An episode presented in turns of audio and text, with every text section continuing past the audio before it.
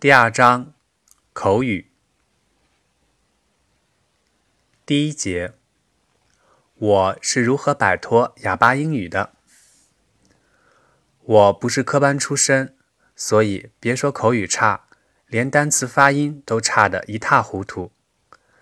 再往前倒推许多年，我刚开始讲托福课的时候，甚至连发音差都不是，而是干脆读错。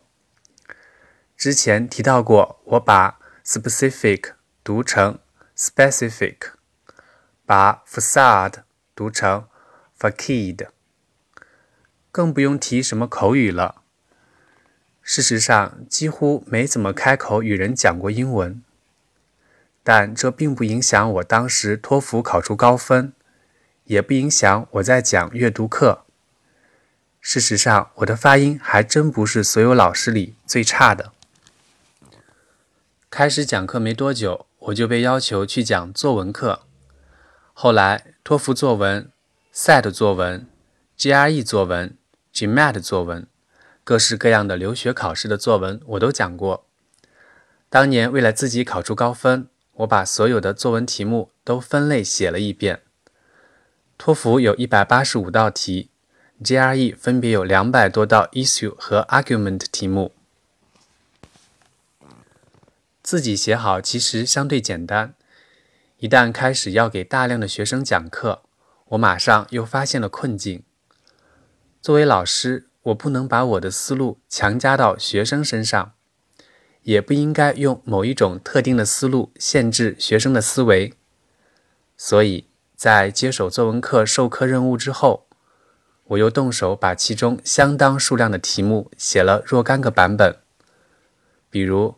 对某个特定的立场写出同意的、反对的、中立的三个版本。所以在开始讲作文课之后的一两年里，我每天都在写作文、改作文，自己的和学生的，不知不觉脑子里装了无数的素材。到此为止，我依然没有太多的口语实战经验。我个人也不太喜欢去英语角，可能是我的偏见，总觉得那儿效率太低。终于有一天，意外发生了，那是从广州回北京的路上，当天起大雾，所以飞机延误。刚开始还以为多等一会儿就可以了，可是一个多小时过去，我依然在候机厅。百无聊赖之中，我打开笔记本。开始修改作文，突然有个声音跟我说话：“Hi。”我这才发现身边坐着一位金发碧眼的美女。瞬间我就反应了过来，她肯定是看到我在大段写英文，所以认为我一定能讲英文。可是我自己知道自己什么德行啊，发音极差，一开口就出错。那女生。倒是不认生，自顾自地说了一大堆，我脑子里一片空白，不知道该说什么，只是硬着头皮用微笑，估计是红着脸和点头应对。可是总不说话也不是事儿啊。突然我眉头一皱，计上心来，我终于开口说话了。Many believe that parents are the best teachers. Do you agree or disagree？这是托福作文题第一道。也许是这个话题太突兀了，那女生愣了一下，说话居然开始支吾起来。两三个短句之后，她把球踢了回来。Well, I really didn't think it through. 嗯，What do you say about it？我突然放松了下来。他怎么可能知道这道题？我写过四五个版本。我开始跟他说我的看法。我知道我的发音很差，所以有意放慢了语速。他不由得认真听了起来，因为他发现身边这个其貌不扬的男人不开口倒也罢了，一开口竟然常常有并列复杂句。更为关键的是。例证丰富，逻辑严谨。他以为他与我之间的是 discussion，哪里知道对我来说，这根本就是 presentation。不知不觉我说完了，他若有所思地说：“Wow, you are so considerate。”后来上了飞机，他还专门换了个座位。我们一路上聊了很多东西，比如小城市其实比大城市生活更舒服。人们为什么喜欢从事危险的活动？托福题目。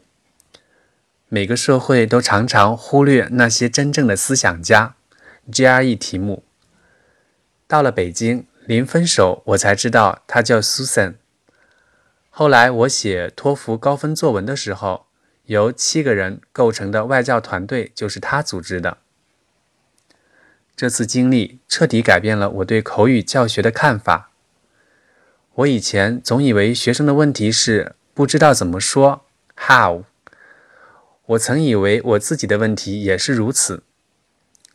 现在我认为学生所面临的问题不仅仅是这个，更重要的是他们没什么话可说 “what”。后来我就养成了习惯，不再指望自己能够脱口而出，而是希望自己有备无患。每当我遇到一些要讲英文的正式场合，我一定会提前花时间先写逐字稿，不会写的就去查查词典，查词典查不到的就用谷歌搜索，连谷歌都搜不到。